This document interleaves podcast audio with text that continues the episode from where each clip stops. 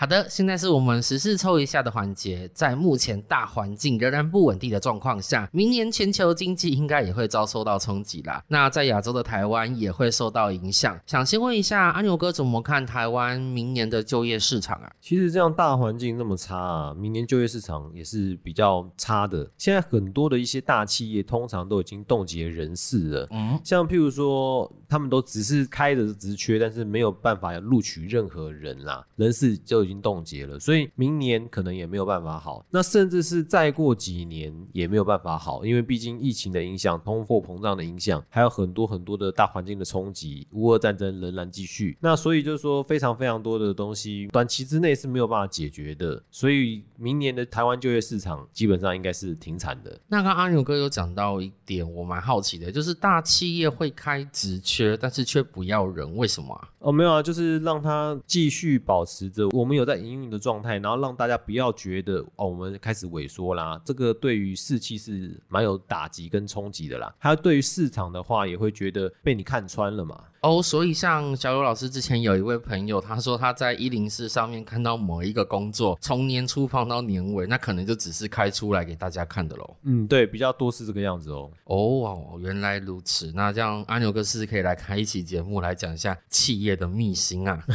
如果大家想听的话，好的。那接下来小刘老师来抽一下明年台湾的就业环境，也看看有没有产业可能异军突起哦。OK，好的，小刘老老师帮我们抽出三张塔罗牌，分别是力量牌正位、审判牌正位，还有圣杯三的正位。那其实我们来看到的话，明年的大环境下面，基层的缺工好像还是蛮明显的。因为力量牌的正位，它相对的来讲，需要有一个可以 handle 了所有事情的一份工作。那简单来讲呢，就是基层的劳工上面在缺工的情形是非常的严重。那可能是随着台湾的一些基础建设啊，或者是一些基本的环境上面所需要的这样的人才，他外移到了别的地方。可能我今天不想做劳工嘛，我就是想要往白领阶层走。或是我想要做服务业，所以在蓝领阶层上面的缺工情形是蛮明显的。那相对来讲，可能在这一块的薪资就会比较高一点，因为毕竟没有工嘛，我的钱就会开的比较多。那相对来讲，会往这一块走的人，明显看起来是没那么多的。那第二张牌，我们审判牌的正位，审判牌正位，小老师认为这边可能反映到的是我们企业主的心态。因为在事业主的心态上面，审判牌代表我要抉择，我要决定一个对我这边有利或是有帮助的人，所以在接下来的一年当中，就业环境对关键人才是非常有利的。什么叫关键人才呢？关键人才就是这一份工作就是非你不可，没有人可以取代你的位置。那这样类型的人，你在未来这一年当中呢，在找工作或是在就业所谓的加薪的幅度上面，才会比较看得到。那最后一张牌，小老师这里。抽到的是圣杯三的正位，那其实小姚老师认为说，前三季的所谓的台湾的就业环境跟市场会变得比较辛苦、比较紧绷一点。第三季之后，可能会有些国外的资金啊，或者是外部的企业进来到台湾，让台湾这边的工作的缺额才会开始慢慢增加。那前三季这边可能大家会比较辛苦一点，要想办法撑过这一段所谓的空窗或是冷冻期。那相对来讲啦。小姚老师给大家建议，若是明年你要找工作，小老师觉得你一定找到以后暂时不要离开。为什么呢？因为你离开后，接下来要换工作可能会比较不容易。那可以到我们第三季之后，你再考虑换工作。搞不好你进去这份工作，你会发现好像超乎你的预期，做的好像也蛮顺利的哦。那明年这边小老师有稍微看一下啦，就是整体的加薪幅度，小老师这边直接来跟大家预测，明年加薪幅度大概三趴左右。也不会太多，大家也不用去想说，假如你已经有别的工作在找你了，你在期待你的工作可以有加薪，可能这边你先去比较看看，其他工作这边给你的条件是不是更加优渥喽？哎呦，大家是不是觉得很准呢？那我们就进入到下一个单元，观众 Q&A 喽。那说到观众 Q&A 的部分呢，我们的资讯栏呢有表单啊，大家可以点选我们资讯栏的连接去填写你的表单，然后问问题哟，我们可以从里面随机抽出几名观众来。做 Q&A 的部分。好，那首先这位观众啊，是来自香港的小 K，他今年三十岁，他的性别是生理女，水瓶座的雷猴啊。那他想要问的是感情跟事业啦。他想问的是，我什么时候会找到另外一半？另外，我想要换工作，会找到适合我而且做长久的职业吗？他其实最近有点迷惘了，他想要快点找到工作，但是又怕自己做不来。他不只是换工作，而是他换职业完全没做过的事。这位观众比较没有什么标点符号啊，那所以就是